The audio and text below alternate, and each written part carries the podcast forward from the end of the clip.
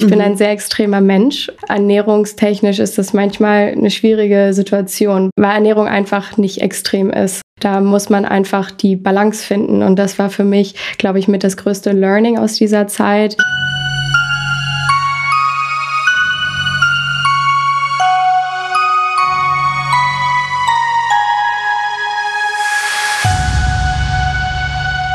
Herzlich willkommen zu einer neuen Folge von Das Leben ist kein Ponyhof. Ich bin Janina Len Otto und begrüße dich, wo auch immer du gerade uns zuhörst, ganz herzlich. Und ganz besonders herzlich begrüße ich natürlich auch meine heutige Gästin Joe Wünsche. Joe, so schön, dass du da bist. Vielen Dank, dass ich da sein darf. Magst du dich uns in zwei Sätzen einfach einmal vorstellen? Ja, sehr gerne. Ich bin äh, Joe Wünsche, bin ungefähr im Social Media Bereich jetzt seit äh, knapp einem Jahr, also noch echt nicht so lange, und habe Ökotrophologie studiert, Ernährungswissenschaften in London. Bin 24 Jahre alt und äh, komme aus Hamburg. Hast schon einen richtig spannenden Weg gemacht, wie ich finde, und darüber wollen wir natürlich heute sprechen. Am Anfang würde ich dir aber, damit wir dich noch ein bisschen besser kennenlernen, gerne ein paar kurze Fragen stellen. Bist du eher ein Träumer oder ein Realist? Ein Realist.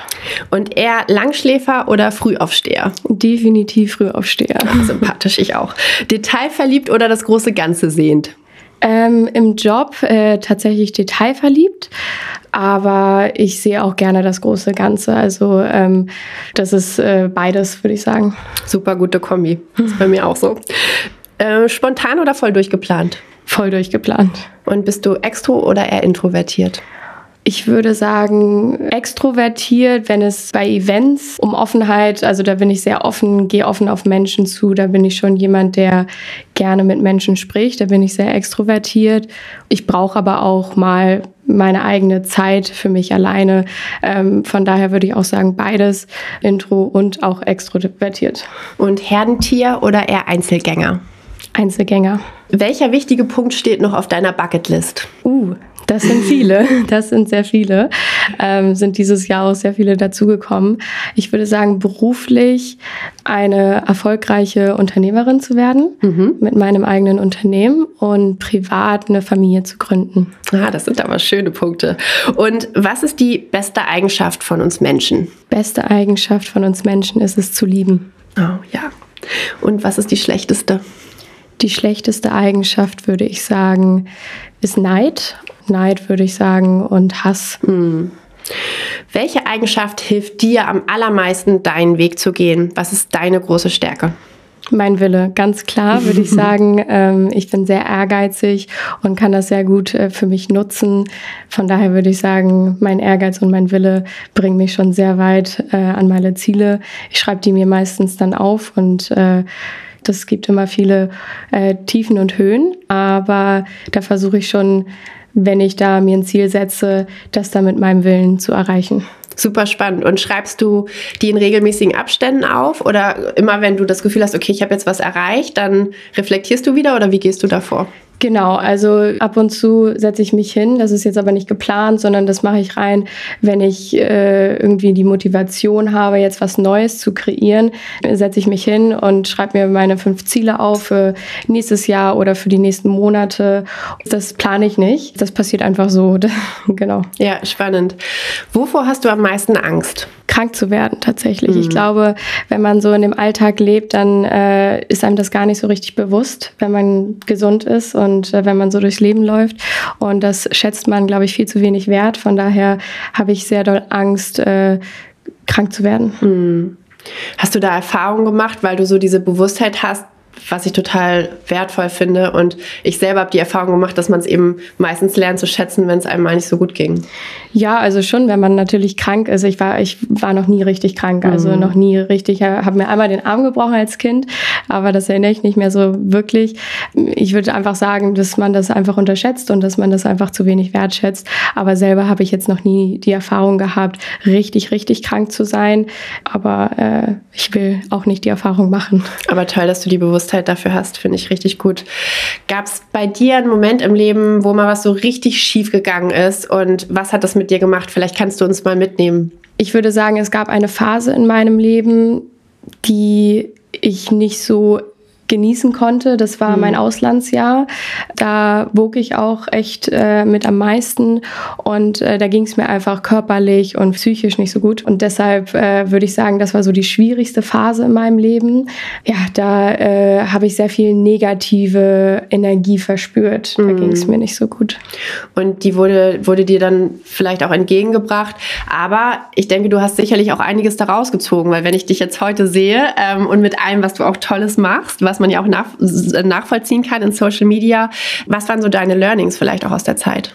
Da gab es viele. Also aus ernährungswissenschaftlicher Sicht ähm, natürlich nicht so in die Extreme zu gehen. Also ich bin mhm. ein sehr extremer Mensch. Ernährungstechnisch ist das manchmal eine schwierige Situation, weil du, weil Ernährung einfach nicht extrem ist. Mhm. Und äh, da muss man einfach die Balance finden. Und das war für mich, glaube ich, mit das größte Learning aus dieser Zeit, ähm, mal alles durchlebt zu haben in so einer Phase und jetzt natürlich im Nachhinein auch berichten zu können, wie sich das angefühlt hat. Mhm. Ähm, dadurch kann ich mich auch in viele Situationen oder auch äh, viele Emotionen von den Menschen reinversetzen, wie sich manche andere fühlen. Und das ist auch eins der größten Learnings, würde ich sagen. War das Auslandssemester vor deinem Studium? Entstand sogar daraus der Wunsch, Ökotrophologie zu studieren oder wie kam dieser Wunsch zustande? Nee, mein, Auslands, mein Auslandssemester war vor meinem Studium. Mhm. Und danach, genau, danach äh, habe ich mit meiner Freundin tatsächlich angefangen, mich mit Ernährung zu, auseinanderzusetzen, mehr Sport zu machen und dann, genau, hat sich die Frage gestellt, BWL, äh, der klassische Weg oder eher ein bisschen was anderes. Mhm. Und äh, habe dann erfahren, dass es einen ganz tollen Studiengang in London gibt, weil ich wollte nicht in Hamburg studieren. Ich wollte eigentlich ursprünglich sogar in, nach Amerika mhm. ähm, und bin dann sehr, sehr froh darüber gewesen, dass ich dann die Uni in London gefunden habe und äh, dann ein echt richtig, richtig cooles Studium äh, absolviert habe und bin dadurch sozusagen sozusagen durch meine ganze Geschichte von dem Auslandsjahr äh, in den Studiengang rein. Äh, dadurch ist das, würde ich sagen, entstanden durch Ach, meinen super Weg. spannend. Ja. Ich finde es super interessant, weil ich tatsächlich ja mich auch für Ernährung interessiere, seit ich ein kleines Kind bin eigentlich und war dann auf einem Gymnasium für Gesundheit und Ernährung und hatte Ökotrophologie als Leistungskurs und habe dann auch überlegt, studiere ich jetzt nochmal Ökotrophologie oder studiere ich BWL? Und weil die dann an der Uni gesagt haben, dass Ökotrophologie, also Ernährungswissenschaften, eigentlich, dass ich eigentlich schon vom Grundstudium relativ viel gemacht habe in der mhm. Schule, habe ich gedacht, okay, ich studiere BWL. Ja. Wie das ja auch oft so ist, man weiß es ja auch vorher gar nicht so richtig und äh, überlegt sich dann eben als junger Mensch einfach, okay, gut, dann mache ich jetzt das andere. So. Und wie war das? Äh, wie bist du als Kind dann quasi schon immer in die Ernährung gegangen? Also woher kam das Interesse? Also bei, bei mir war das tatsächlich so, ich hatte eine Oma, die hatte ein Restaurant mhm. und da hatten wir ganz viel immer so Feiern und, und waren halt immer mit dabei in der Küche und wie haben cool. Zubereitet und saßen damit auf den Tischen und haben natürlich alles mitprobiert. Und dann hatte ich eine andere Oma, die hatte einen riesengroßen Garten, die hat ganz viel angebaut und hat mich dann auch immer mitgenommen und hat mir Pflanzen gezeigt. Und ich fand es immer cool. so spannend schon und war tatsächlich dann als kleines Kind habe ich schon super gerne gebacken, ähm, auch mal bis die Feuerwehr kam, ja, und habe schon immer äh, Packungsrückseiten von, von Lebensmittelsachen mir dann angeguckt und fand das irgendwie immer super interessant. Warum kann ich dir auch nicht sagen, aber es, äh, ja, es war irgendwie so. Wie schön, ja, wie toll das zu hören. Jetzt muss ich auch an meine Mami denken, weil ich damals sie wirklich fast jeden Tag äh, auch damit konfrontiert habe, dass ich später ähm, mal auf dem Bauernhof leben möchte und auch später eine Farm äh, haben möchte. Ah, mega gut. Ja. Und wir sind ja heute hier bei uns auf dem ja. Hof, deswegen umso schöner, dass ich dir ein bisschen meine Bauernhofwelt hier zeigen kann. Ich bin überwältigt. Ich bin sehr eifersüchtig. Kommen wir mal zu, zu deinem spannenden Weg und auch zu dir dir, wie warst du dann als Kind? Wusstest du dann auch schon früh, was du werden willst oder wie war das? Ja, also das ist eine sehr, sehr schöne Frage für mich, weil ich als Kind tatsächlich meine kreative Ader ausleben konnte und ähm, schon immer die Kreative, sage ich mal, in der Familie war. Mhm. Dann gab es irgendwann einen Zeitpunkt, ich würde sagen zwischen 10 und 23, wo ich dann ein bisschen was anderes gemacht habe, was äh, per se jetzt nicht äh, negativ war oder positiv, aber es war, wie gesagt, einfach nicht hundertprozentig den Weg, den ich, glaube ich, schon immer gehen wollte. Mhm. Und da musste ich mich einfach finden. Ich glaube, das ist auch total normal. Aber als Absolut. Kind ähm, wollte ich schon immer äh, ins Künstlerische rein. Und das wusste ich schon damals. Und damals gab es ja noch nicht so wirklich Social Media. Aber ich habe damals auch Schauspielkurse belegt oder auch äh, Gesangsunterricht gehabt. Und das war schon immer ein großer Wunsch von mir, in die Richtung zu gehen. Und das ist für mich äh, sehr, sehr witzig, dass ich das jetzt äh, erst letztes Jahr dann mein eigenes Kind in mir quasi wiederentdeckt mhm. habe. Ja, super cool. Und Steve Jobs hat ja schon immer so schön gesagt, man kann nur rückblickend verstehen, ähm, wie, er, wie sich am Ende alles zusammensetzt und warum das so Sinn macht, dass man da wieder ankommt, wo man ankommt. Ne? Das kann also, ich nur bestätigen. Ja, ist wirklich so. Und dann hast du ja Ökotrophologie studiert. Was waren denn deine wichtigsten Learnings aus dem Studium?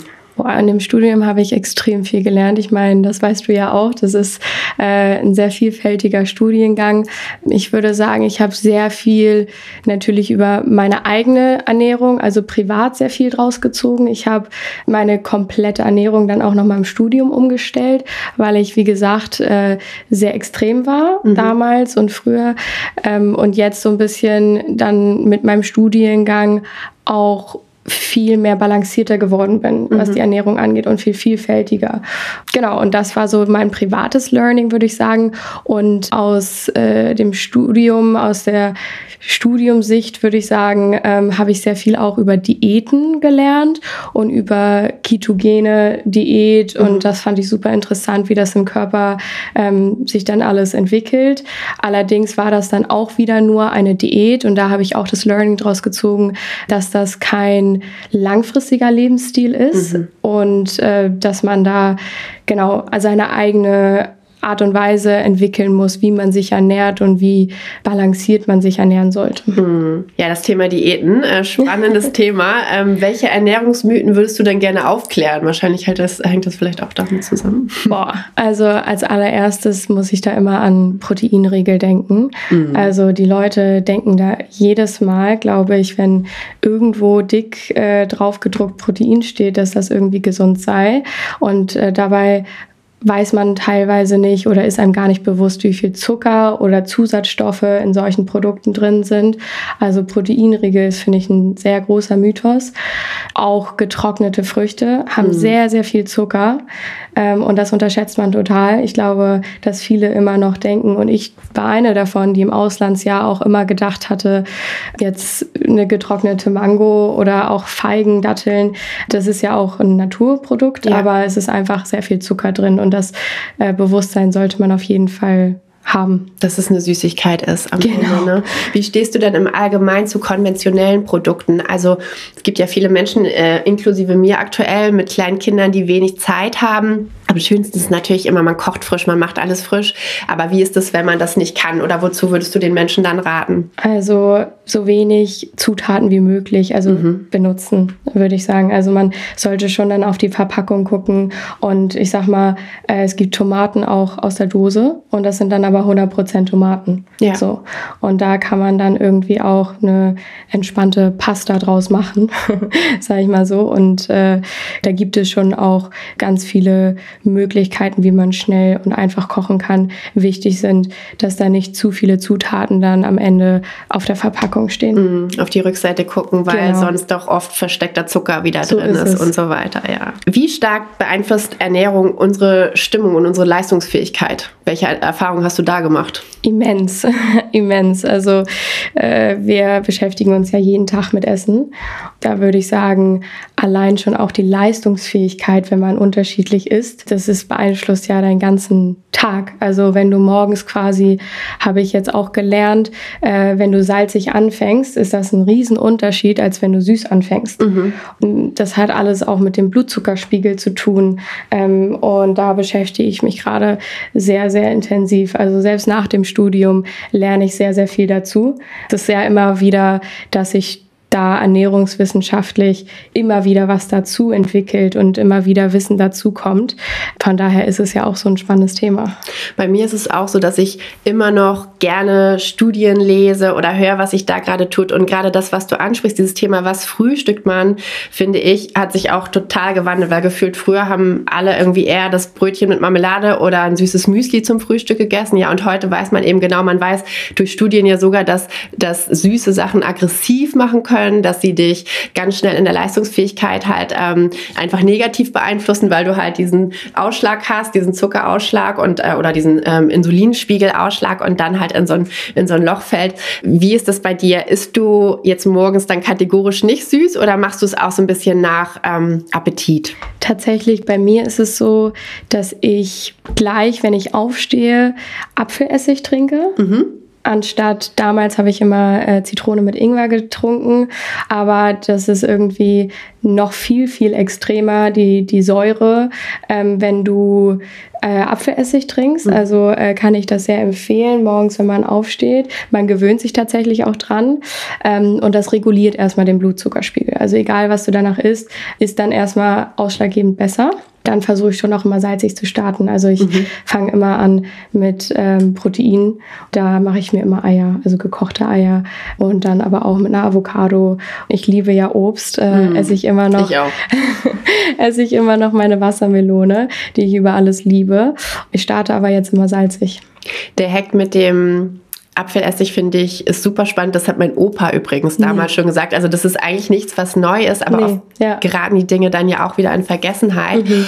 Und ich habe auch inzwischen viel darüber gelernt und es ist bestimmt auch für alle, die vielleicht zuhören, spannend, dass man eben auch in der, zum einen natürlich ja in der Reihenfolge, wie man isst, beeinflussen kann, wie hoch der Blutzuckerspiegel geht Richtig. und natürlich auch mit was man kombiniert. Also wenn du zum Beispiel ein Stück Kuchen isst und du isst es zusammen mit Joghurt, dann kann man tatsächlich den Ausschlag auch verändern. Ne? Genau, ne? durch, ja. durch den Fettgehalt Welt. Ja, äh, ja, ja, sehr, sehr spannend. Total, ne? Also, dass man gar nicht immer denkt, so, oh, ich darf jetzt nie mehr Zucker essen oder so, weil ich weiß nicht, wie es dir geht irgendwie. Also, ich könnte auch nicht komplett, komplett ohne und nee. genau und sich mal was zu gönnen. Irgendwie, ich denke immer, dafür ist das Leben ja auch da. Ja, aber auf jeden nichtsdestotrotz geht es um die Balance. Das hast du ja so schon äh, sehr schön angesprochen. Joe, nun hast du viel Erfahrung im Ernährungsbereich gemacht. Kannst du uns nochmal mitnehmen?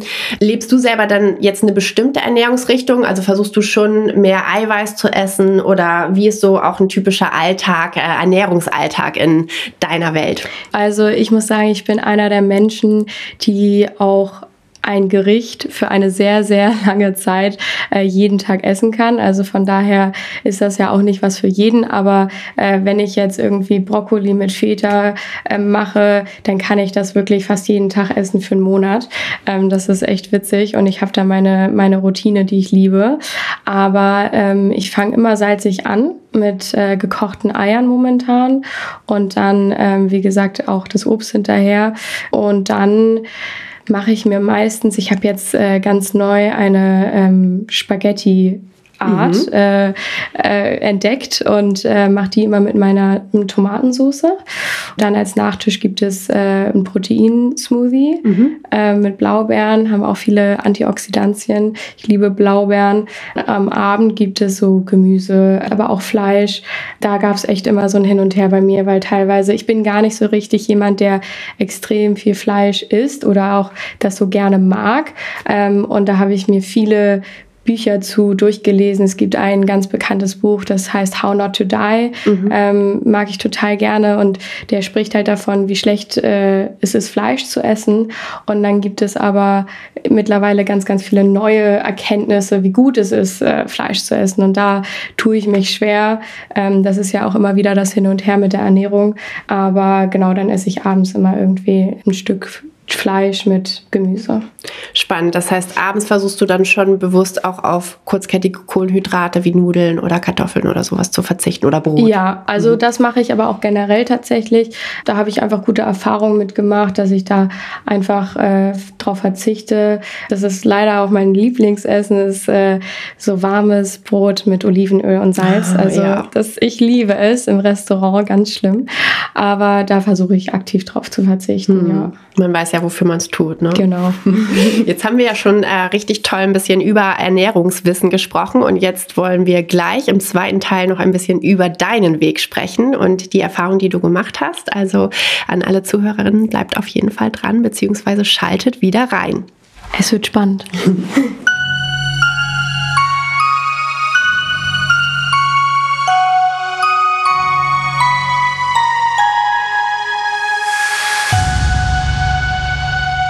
Thema Ernährung ist wirklich so vielfältig und ich finde es so spannend, mich mit Joe darüber auszutauschen und freue mich auch mit euch darüber in den weiteren Austausch zu gehen. Also folgt mir gerne auf LinkedIn unter Janina Lin Otto oder auf Instagram und erzählt mir doch mal, wie ihr das so macht und wie ihr euch ernährt und wie ihr euren Weg damit gefunden habt. Ich freue mich riesig und in einer Woche Sonntag um neun kommt dann der zweite Teil mit Joe und wir sprechen weiter über viele spannende Themen, über ihren Weg. Deswegen schaltet um unbedingt wieder rein. Bis dahin wünsche ich euch nur das Allerbeste. Eure Janina.